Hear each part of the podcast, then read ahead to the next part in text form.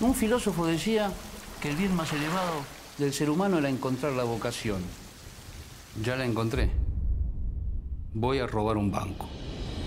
Hola, estamos acá de paso, el programa número 30. Mi nombre es Tomás Ovash. Yo soy David. Y hoy vamos a hablar sobre. Ah, el robo del siglo. Y película. Bueno, sí, es, es una película muy entretenida, una película. Una película muy recomendable también. ¿Vos cómo definirías a la peli? Yo la recomendaría, o sea, la, hoy estoy medio pelotudo. La describiría como divertida. Muy bien. O, o curiosa. Curiosa por el hecho de que, para los que no son de acá de Argentina, el, o sea, esto, la historia es posta, esto fue en un banco Río, acá en Buenos Aires. Entonces la película está basada en, en- en esa historia, ¿no? Ese robo del siglo. Eh, porque fue el, el robo fue muy limpio, muy rápido. No, o sea, tomaron rehenes, pero nadie salió lastimado. Usaron armas de juguete. eh, desaparecieron por mes, por un mes. O sea, fue todo muy bien planeado. Y se cagó todo por, bueno. Ay, boludo, ¿qué? Ahora, ahora vamos a, a entrar en spoilers. Eh, pero sí, curiosa diría yo. Una película disfrutable. Que se te pasa Una rápido. película que. Ajá. Una película que se podría asemejar un poco quizás a, a La Casa de Papel, que también dijeron los propios los propios actores, y también suena mucho, pero esto ocurrió mucho antes, aparte se basa también en un libro que escribieron los propios protagonistas del robo real, si no mal recuerdo. Sí, sí. De hecho, eh, Fernando, eh, el, tipo, el ladrón original, eh, de hecho en un momento pensó en denunciar porque toman muchas cosas de, de esta película, ¿no? como por ejemplo el escapar en un agujero, eh, escapar en un agujero, ah, no, no, mentira, o qué más. Y sus flashes con, con la marihuana ahí. Esto me enfoca. Esto no es solamente una droga. Esto, ay, ¿Te te imaginas? Pero sí, lo, lo iban a denunciar por un montón de similitudes que pasaban con el robo, con el robo de ellos. Bueno, en realidad más que por el, por el libro, ¿no? Porque un robo, o sea, que, que, que se mandar. Creo que ya le pagaron todo lo que tenían que pagarle el banco, ¿no? Así que bueno, David, ¿por dónde te gustaría arrancar? Yo creo ¿Te que por el principio. meterte sin spoiler ya? Mm, Eh, bueno, sin con spoiler. spoiler, perdón, con spoiler. Ah, con- ¿Te gustaría meterte sin spoilers? Sí, con Claro. decir. Está buena la peli, así, sin spoilers. Listo. Listo, fin. Los créditos acá. Ya lo crees. A ver, bueno, tiramos alerta de spoilers. A ver, primero que nada, em, sí, al principio, ¿no? Esto se sitúa el 20 de enero de 2005, más o menos, la fecha en todo, en to- de todo esto, en la que un tipo llamado Fernando, o sea, ahí pasan cosas, ¿no? A través de la peli, pero vamos a ir resumiendo poco porque más que nada son charlas con su terapeuta o su psicólogo y él teniendo clases de defensa personal. Pero la cosa es que un tipo llamado Fernando, caminando por la calle, como que empieza a ver raro el piso, está lloviendo, y empieza como a ver un banco, sigue el banco, sigue la alcantarilla, sigue todo, todo el camino, pum, se encuentra con un puente y le viene la maravillosa idea de robar un banco. Vamos a hablar primero de la película, ¿no? No vamos a hacer las similitudes, o sea, las comparaciones entre la vida real y, y la película. En la película el chabón es un fumado, vamos a decir así, de la vida, que un día se pregunta, ¿y por qué no robo un banco? Básicamente, así, de la nada, tipo, ¿y por qué no robo un banco? Entonces se dio cuenta que el chabón para robar un banco eh, no podía hacerlo solo. En realidad la pregunta surge de, esto es eh, Fernando Posta, vamos a decir así, el Fernando Posta.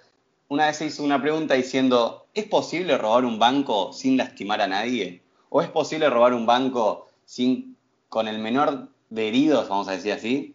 Con la, mejor, con la menor eh, gente herida. de bajas, Claro, no, bajas no, por eso ya, porque bajas para mí muerte. Con la menor Si no, cantidad gente herida. Claro.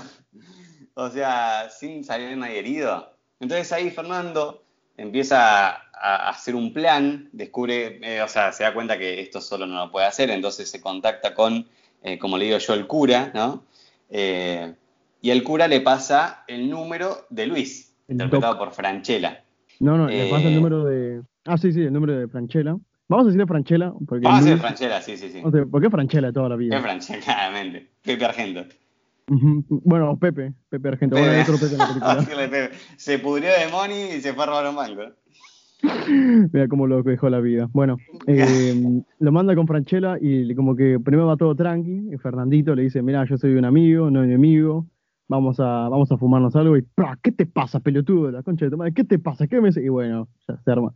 Como que malentiende las cosas, Franchella. Franchella todo esto es un, no, no es un chorro, no es un ladrón, es un hurtador de casas profesional. Eh, ojo, Sí, o sea, de hecho, él mismo se, se llama profesional. Eh, de hecho, tiene un nombre, le decían a él el hombre, o sea, al posta, ¿no? Le decían el hombre araña porque escalaba por las, por las, ¿cómo es esto? Por los balcones de los edificios para entrar a robar. Algo curioso de Franchella, o sea, Luis, es que el chabón eh, no, o sea, robaba sin armas, así como Datazo Express. Claro, como a lo rapidín, sin que nadie se dé cuenta. Creo que también lo, hice robado de poquito a poquito, no hacía como grandes robos. Y por eso que tal vez lo pescaban de vez en cuando.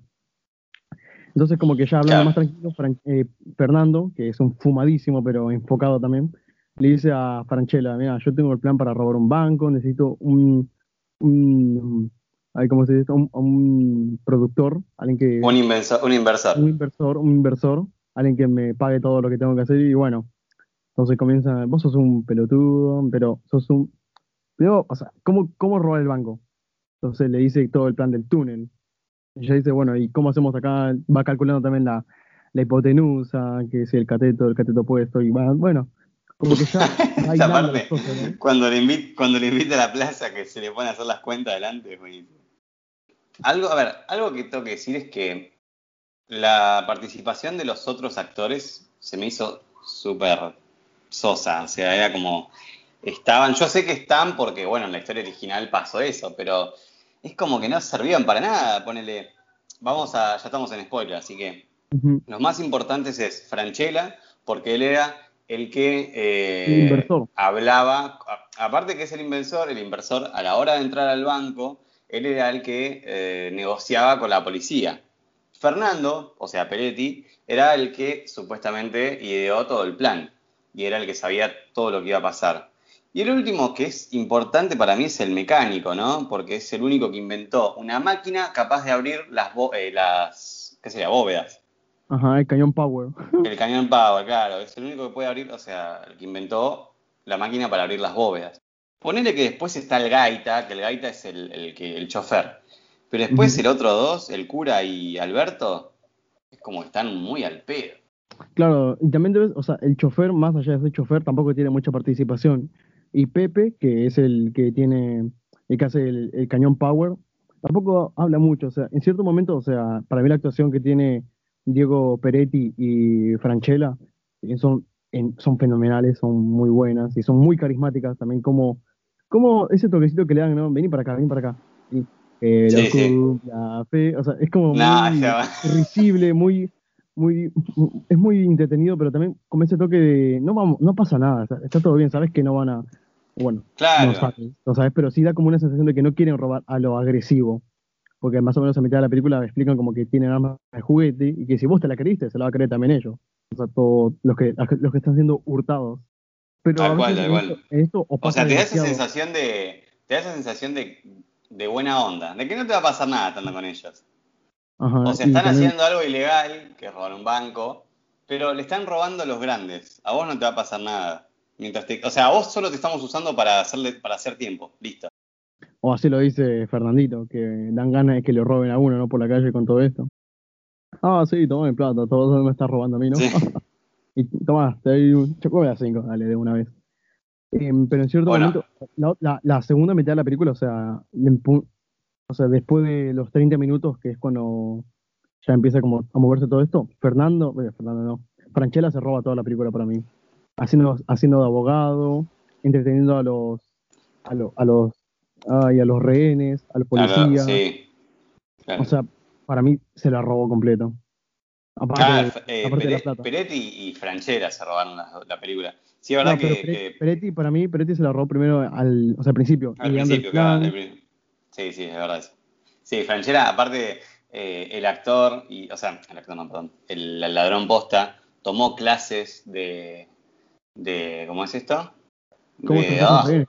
De no, no me sale la palabra, boludo. La actuación para poder, para que no se ponga nervioso cuando tiene que hablar con la policía, como dijo David, para tratar con los rehenes.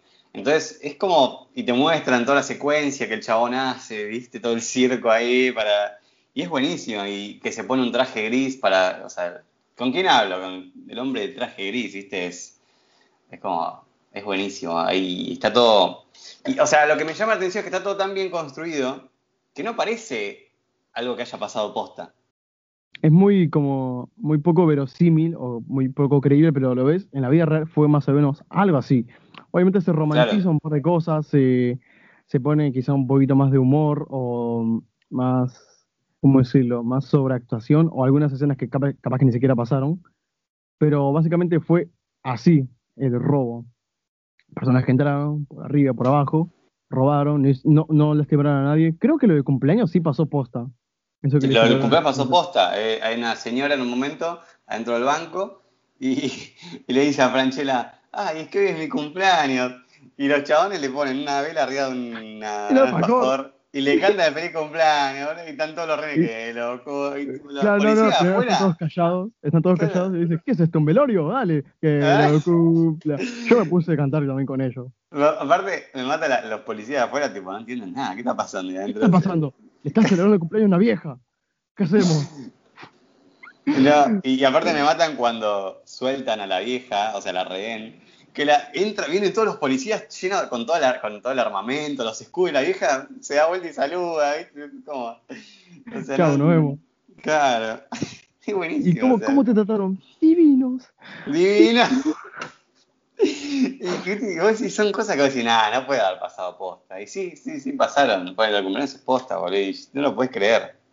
Porque es como. También una escena que me gustó, tampoco sé si fue real, no, no vi tampoco tantas entrevistas, es la escena en la que, bueno, como, como cuando el fiscal llega a la escena, no a la escena del crimen, sino a la escena, a toda esta escena, y le dice, a ver, pásame con Franchella para arreglar todo este asuntito. Dice, ¿cómo te llamas? Poner que se llama, no sé, el fiscal de Stuart. Dice, ese hijo de puta, con ese me vas a mandar. ¿Sabes cómo me cagaron a piñas en la cárcel? Por... Sácalo de acá, ese garca. Que yo me acuerdo, sí, me acuerdo de vos. Como que yo no lo conozco, yo no lo conozco, le dice el otro fiscal. Pasame el número de tu abogado.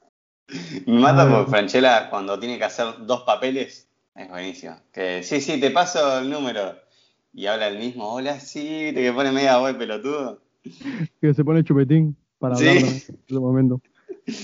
Creo que. No, es como, nada, eso es lo que voy, o sea, está todo tan, o sea, pasan cosas tan que decís, nada, no puede ser. Que, que capaz parece mentira, pero no, es todo posta y es algo increíble. Por ejemplo, vamos a hablar un poco del plan. Eh, para mí el plan, si bien a nadie se le ocurrió, es una boludez el plan. O sea, es como, ¿en serio a nadie se le ocurrió esta pelotudez? El plan es muy sencillo. Eh, Peretti le dice a Franchella, le dice, mira, hay un sistema de seguridad por si alguien entra por la puerta principal del banco. Y hay un sistema de seguridad por si alguien entra por atrás, o sea, cavando. Pero a nadie se le ocurrió un sistema de seguridad por si pasan las dos cosas al mismo tiempo. Y es como, o sea, ¿en serio a nadie se le ocurrió, no sé, entrar al mismo tiempo? Es como, a ver, yo sé que es Bueno. muy complicado y todo, pero lo que es que, Claro, del dicho al trecho es un hecho, hay un hecho. obvia- o sea, obviamente, a ver, a mí no se me ocurrió, ni se me ocurriría, pero lo que es que si te pones a pensar, es un plan re boludo, porque no es que hacen, ¡guau! la gran cosa. Entran por arriba y entran por abajo, ya está. Y no sé, la, la simpleza es, es buenísimo. y canta cumpleaños, llevan pizzas y el, capaz que falta de pelotero ahí para, para los nenes. ¿Te imaginas? Claro, te imaginas. Otra cosa que me llamaba la atención era el tema de eh, que entraron con armas de juguete para que si los llegan a agarrar, se le, o sea, no se le redujera la condena, Ah, que, porque, no es armas los- postas. Claro, que no se arranque por violencia, ni por portar armas, ni nada de esas cosas. Pero claro, de hecho, cuando, cuando ellos escapan, dejan todas las armas ahí apiladitas, o sea, es que ni siquiera se las llevan. Tiene una frase hermosa de paso.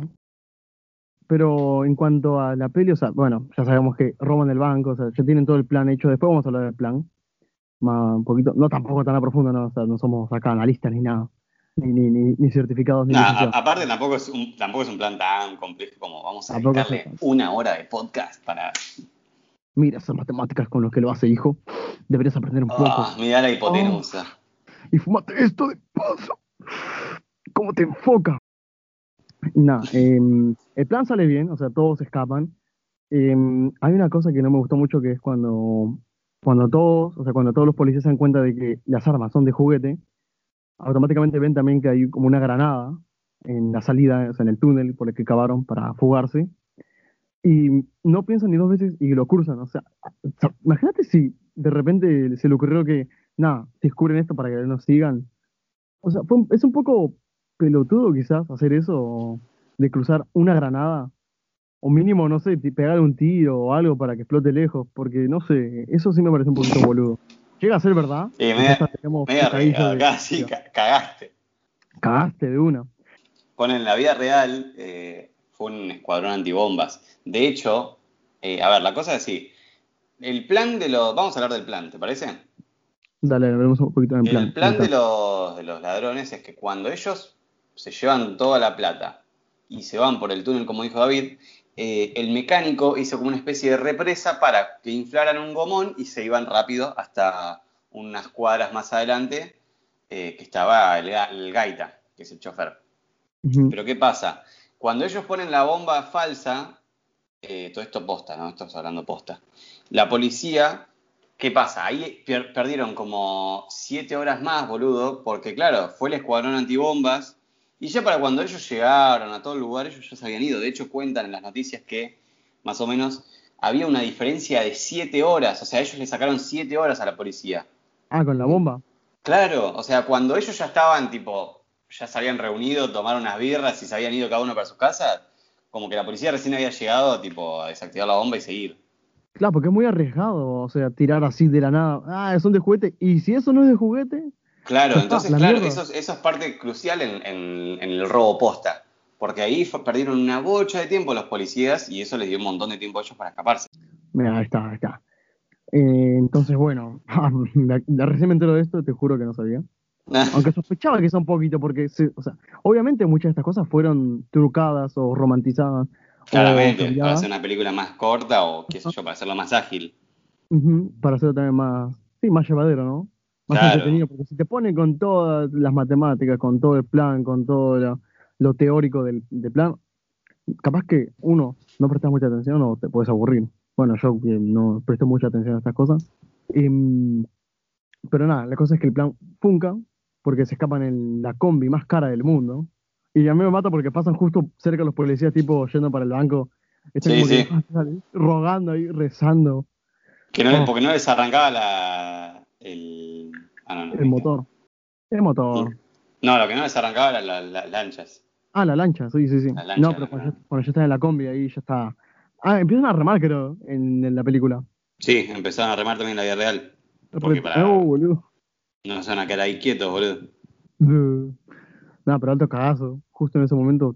Y, y el plan, nada, por suerte funciona, pero aparece, eh, o sea, el chabón este, ¿cómo se llama? Eh, Alberto, Marciano. Marciano. tiene una esposa, ¿no? Y esta esposa, nada, es la única que sabe del todo el, el- todo el robo. Igual algo que decir es que esto no es igual a la vida real. Eh, De hecho, en la vida real es como muy, muy complejo, ahora, ahora voy a explicar. Cuestión que la esposa agarra a eh, Alberto con su amante. Y por eso la mina va a la policía a contar todo. Y ahí es cuando empiezan a caer uno por uno. Ay. Pero en la vida real, a ver, vi una, una entrevista que le hicieron al chabón posta, y es como muy complejo porque la policía, o sea, como que no se sabe en realidad bien cómo fue, pero la policía le dijo a la esposa que el chabón estaba yéndose del país con la sobrina, no sé, algo así, tipo, viste, O muy... sea, tipo, ya, ya sospechaban algo. Claro, supuestamente la policía sospechaba de algo, pero claramente no tenían ni idea. Eh, Si no hubiese sido por la mina, no los hubiesen agarrado todavía. O sea, de que la acabó la mina, la acabó la mina, la Germu. Sí, Bueno. de hecho, bueno, igual, sí, no sé, qué sé yo, un garrón, Claro. ¿viste? O sea, la cosa es que la policía agarró a la, a la minita, a, a la Germu, dijo que nada, que tu, que tu, que tu marido está yendo con la prima, con la sobrina, de la, la santiagueña. Sí, algo así, viste, muy, como que fue un malentendido también y la mina habló por hablar, ¿no? No se quedó muy claro esa parte. Ahora, hay muchas cosas de la historia que no quedan muy claras, ¿no? Como por ejemplo, dónde está toda la guita. Eh, al final de la película, ellos... Está toda invertida en allá en, en Brasil, en Estados Unidos, y seguramente Claro. está en Miami, el tipo. güey. Ponen- ah, ya, ya vamos a a esa parte. Ponen- al final de la película dicen que ellos en total se robaron como unos 19 millones más joyas, ¿no? Y que Oh, solo, y que solo apareció como un millón o un 1% de todo lo que se habían llevado, o sea, una locura. Eh, dicen que la policía, o sea, los mismos, eh, los mismos ladrones dicen que la policía se llevó todo. Pero claramente para mí se, se quedaron con ellos todo, ¿no? O sea, no dudo que sean tan boludos. Si son tan inteligentes para hacer ese plan, Se llevó, con, se llevó todo lo visible, tipo, no sé, un 2% a lo mucho. Lo demás ya. oh. Claro, de hecho me da risa porque estaba viendo la- las entrevistas que le hacían a los actores post, o sea, a los, a los ladrones posta, y cuando le preguntan por la guita, los locos como que hablan y se cagan de risa, pues como, dale, o sea, ¿te, te la vas a creer? Teniendo en cuenta que no se fueron a Miami o del país, no me extrañaría que estuviese enfrente de las narices de los policías. Tipo, está invertida en la policía y nos da regalía cada mes por eso. ¿Te imaginas? Bueno, esto ya fue como, ya se define la película, ya sabes que si viste la, la- o sea, el crimen real, más o menos ya te vas enterando. Creo que aún igual no la agarraron. A uno no lo agarraron que es el cura, el cura no está todavía, no apareció. Oh, Se A uno- dice, se dice, se comenta por el barrio que falleció en un accidente, pero pobre. no sé. Ah, qué sé yo. Yo, yo diría tipo preguntarle a los, a los chorros posta. Pero, pará, el que, el, el otro, el cura. El mar, no, no, no es el marciano, el cura. ¿Sigue vivo? No me digas dónde está, solamente decime si, decime si sigue vivo o no. Y ya está, como Claro. que. O capaz que perdieron, perdieron contacto, quién sabe. Y, da a saber, muy difícil. Pero bueno, eh, igual las escenas de, de cómo van agarrando uno a uno me parecen geniales, boludo. Para mí la mejor es la de Peretti. Que el chabón está en Eh, Mendoza, sí. que lo está llevando uno y le dice, no, ¿viste lo que pasó con el banco? Seguramente el chabón ya está en Miami con cuatro minas. Con y Peretti la mira como, Pere- Peretti la mira como diciendo, soy yo. Porque encima el chabón dice, no, una masa el que inventó el plan. Un bocho, ¿viste? Como... Y Peretti ahí cagándose de risa acostadito en un remis yendo a Mendoza. Claro. Y también cómo lo encuentran, ¿no? Porque llega la policía y el chabón está en una carpa con una fogata, Un matecito, la sopita, el caldito de, Ta- de Thanos ahí. el calcito de Thanos. Pero, ¿ves? Eso es lo que me llama la atención, si de verdad es posta o no. Eh, esta cosa de que el chabón en realidad lo hizo para ver cómo se sentía, la, la adrenalina, ¿no? Porque el loco en la vida real es fanático de los deportes extremos, entonces se dice que capaz fue por eso, para ver qué se siente. Y es como que el loco no- nunca le importó la plata, de hecho, en la vida real el loco tiene un buen pasar económico. Entonces es Mm. como, lo hizo Bueno, para ver qué se sentía. Con esa cantidad de joyas y plata, yo creo que cualquiera tuviese un- un- una buena estabilidad económica. Sí, obvio, pero digo, desde antes, antes de robar el banco. Ah, ah, bueno. Capaz que era un volado que quería comprobar su teoría de si se podía robar un banco sin heridos, ni, ni bueno, ni bajas, ni kills. Y lo logró. Y lo logró. Lo logró. Pero, 15 años o sea, a lo que es que me parece muy, muy zarpado, ¿no? En la forma que lo encuentran. Me parece increíble. El chabón está, o sea, está ahí. Está ahí. Es él es el más buscado del país, pero el loco está ahí. Tomándose un- una sopa. En medio de las montañas. Con una carpa, ni siquiera tipo. No sé, me parece buenísimo. No, y después al resto del equipo lo agarran. Sí, muy, muy así nomás. como- Sí, igual no sé, eso es lo que te digo, que como no, no, no se hace enfoque mucho en los demás personajes, o sea, yo apenas sabía los nombres, tuve que googlear el de alguno que otro, pero no, no sé, no me dan, ni me va ni me viene, o sea, obviamente en el robo real habrán tenido su participación, todos habrán hecho su aporte, pero acá en la peli como que queda muy ambiguo, muy, muy pobre quizás su, Sí, o sea, e- están porque en el robo original tenían que ser seis. Ya está. No, porque imagínate, si no, lo hacía Franchella y, y, coso, y- y Fernandito solo. No, que Claro. los demás, porque con su carisma, bueno, qué sé yo, capaz que sí lo necesitaban, pero acá la película los necesitaba también. Sí, sí, O sea, tal no cual. Pero nada, eso es lo que digo porque obviamente se hace mucho más enfoque en cómo, cómo agarran a Fernandito y a, a Franchella. Que Franchella, boludo, sí me da un poquito de cosa cuando mete a la hija al baño porque le dice, anda, escondete, escondete, no salgas con mi hija, no te metas. Es como que, no, por favor, ella no tiene nada que ver. Mm, sí, sí. De hecho, voy a hacer un, un adelanto de una curiosidad que tengo. Eh, Ojo, cuando ojo. le hicieron una entrevista al, al, al, al ladrón original, eh, dijo que estaba enojado porque la hija nunca tuvo nada que ver. O sea, de hecho, la hija ni siquiera estaba en el país, creo. Entonces, eso de Franchella, a él lo agarraron en un aeropuerto. Y eso de Franchella nunca pasó. Ahí está, mi otro hecho que fue cambiado. Entonces, es como, sí, a ver, está cambiado para que te dé una, un poco de cosa. Pero bueno, nada, es como. Sentimiento de la hija, de que la hija, de que la hija la agarraron, eso está ahí. Y, y es un poquito injusto. Bueno, quizás por eh, cómplice, pero no, no era cómplice, no sabía directamente, tal vez. No, no, de hecho, la, de hecho la hija no, no cayó en cana. Ah, bueno. Tipo, papá, ¿de dónde sale este millón de dólares? Ah, internet. Tipo, ah, okay. Entendible. Tenga buen día. Y bueno, bueno, eso sería un poquito una queja que, bueno, los personajes que, no que con el se empatiza, se roba demasiado el protagonismo Franchella y Fernando. Y un poquito los guionazos. Hacemos un poquito de hincapié en los guionazos que hay, que tiene a veces la peli. Uno de ellos sería cómo a Fernando se le ocurre el plan, que es cuando. O sea, a todo esto no sabemos casi nada tampoco de Fernando, de su vida. En cierto momento de la peli también como que se muestra que tiene una pareja, si no me recuerdo.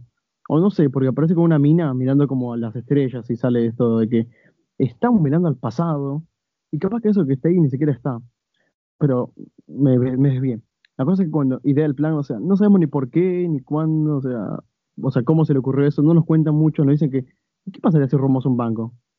O cuando, digo, cuando se le ocurre esto de robar el banco por arriba y por abajo, mirando las estrellas, es como que, no sé, no me, no me cabe mucho. Sí, como muy sacado de la nada.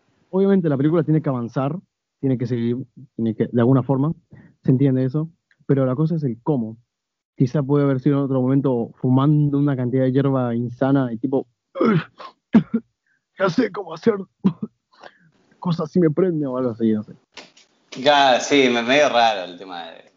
Por eso digo que el, plan, ¿no? Es como, sale la nada, tipo, ah, a nadie se le ocurrió. Eh, ponerle algo que me parece así medio guionazo, es el tema de cuando ellos van al, va al banco por primera vez, ¿no? Y todo este movimiento que hace con la cámara, a ver, en la vida, en la vida real, eh, los, ladrones cuentan que fueron como unas 130 veces al banco, o sea, fueron una banda de veces. Y acá como van una vez, sacan una foto, listo, nos vemos. O mínimo hubiesen puesto como una, unas secuencias así, o sea, varias, una, como varias escenas puestas como, oh, mira, entrando una, una y otra vez, una y otra vez. claro, entra Franchella, entra el cura, entra, ajá, y de tanto que entran, como que ya lo fichan y dicen, pará, ¿por qué esta persona entra tanto tiempo, no hace nada? Y siempre tiene una camarita. Y ahí lo detienen. Y es cuando dicen, no, que yo soy un artista y todo esto, y que estoy esperando un compa, y qué sé yo, algo así, pero... Claro, de hecho, no sé si en, la, historia original sacaban fotos. Yo creo que de tantas veces que fueron, ya como que eh, se sabían de memoria. Igual, a ver, el tema de la cámara yo imagino que pasó, porque si no, no hubiesen sabido todo el recorrido interno. Pero después el resto era como. Creo que yo, son boludeces, o sea, no, quita que la película es increíble. No quita, pero eh, tampoco. Bueno, sí, está, está bueno, muy buena, pero son como pequeñas cosas que pican. Claro, como que, que sí, tipo, ah, bueno, dale, está bien. Pero como tiene estas cosas, tiene cosas muy buenas, como digo, las, las actuaciones. Una cosa que me gustó también es la banda sonora reconocible y fácilmente como. O sea, muy buena, muy buena. Hay, una, hay unas. obviamente está ultra violento que creo que muy, muy, muy oh. Y una también que no sé cómo se llama, no la busqué todavía, el soundtrack de la peli, no sé si está, que es cuando están, creo que en la etapa número 7, que no me acuerdo el nombre tampoco, pero como que suena tic-tac, tic-tac, tic-tac, como que la música va al compás de, la, de tic-tac del reloj. ¿eh? Sí, la, banda sonora no le, no le di mucha bola, sinceramente. O bueno, también como las escenas de descubrimiento, cuando hacen un, un traveling de descubrimiento viendo al túnel, el primer túnel que es como que como que va de poquito a poquito a lo mucho. Sí, para mí un punto muy bueno es el tema del humor. Como me reí con todos los chistes ya. Cuando, cuando están en la esquina con la camionetita, que cae la policía, que la señora, ay señora, muy bien, muy, bien, muy bien. Yo pensé que le iban a acabar, o sea, yo pensé que le iban a acabar tipo como que la puta madre, o sea, como, porque yo también tengo como una especie de bronca. Ay, perdón, fui yo. Ay, ¿cómo era llamada? Ay, Susanita, eh, sí, la vecina, hija de puta. plot twist, la señora esa es la que te, era la de cumpleaños. No, ¿te imaginas? O era amiga, o la tenía de contacto. Eh. Y la película termina con Franchella y Peretti eh, volviéndose a, a reunir. Por última vez, como una despedida. Va, no entendí mucho si, no entendí muy bien si es como libertad condicional, como, liber- o sea, como que ya salieron definitivamente, o no, no, no, no le, no lo tenía, estaba un poco dormido también en esas partes yo. No sé, porque Franchella estuvo mucho tiempo en Cana y no salió antes que Peretti. De hecho, eh, Peretti en la vida real, o sea, el, el ladrón, creo que estuvo un año y medio nada más, o sea, nada. Entonces sí, eso que es verdad que no, no, no cuadra. Nada comparando en todo lo que robó. Claramente. Y, Tal cual. y Franchella, no, ni idea cuánto tiempo no ha estado. No, Franchella estuvo mucho tiempo porque el, el ladrón posta cuenta que eh, cuando, o sea, él iba a tener casi la mismo, los mismos años que Peretti, eh, pero se le empezaron a sumar todas las otras causas que ya tenía desde antes. Eh, o sea, sí. Lo, Sí, no el- sé. ah, todo, todo lo que, bueno, sus antiguos demonios. Tal cual. Pero bueno, yo por mi parte no tengo mucho más que decir. ¿Vos, David? Mucho más que decir, nada. eh, una película muy recomendable, muy, muy recomendable. Si te gustó La Casa de Papel quizás, o si te gustan este tipo de películas de robos. Es, en cierta parte es original porque, bueno, sea, original porque ocurrió de verdad, tiene como ese estilo humorístico y tampoco, tampoco dejan, o sea, tampoco como te digo, no, no, no te deja insa- insatisfecho, está. Es un final, como te digo, satisfactorio, pero es muy bueno para mí. ¿Qué puntaje le darías? Yo le doy un 7.5, Yo le doy un muy buena. 8. Me encantó. un 8. Por el culo Mm. te la No, por el culo Por te el, la doy por el culo te la di. ¿Para cuánto te das vos? un 7.5. Mierda. Por el culo te la di, papá. Ay, y pero falta la sección de curiosidades. Primera curiosidad es que Fernando Araujo, el ladrón original, escribió algunas escenas para la película. Así acá es cuando digo, "Mm, entonces tendría que haber leído todo el guion, no sé. De hecho, el, el, el- el ladrón que hace, o sea, Franchella, el ladrón original, de- también se quejaba en una nota porque decía que eh, como que se dio mucho protagonismo a, ¿A quién? Fernando.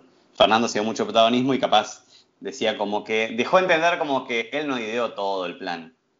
Ah. Entonces, a ver, sinceramente, hacer una película de un hecho posta y encima tan así, o sea, de un robo, es como muy. No va a quedar igual. Es una libre interpretación, No, entonces. acá, haciendo para un hincapié también. O sea, estaría bueno que cada uno de los personajes hubiese puesto su propio granito de arena para el plan.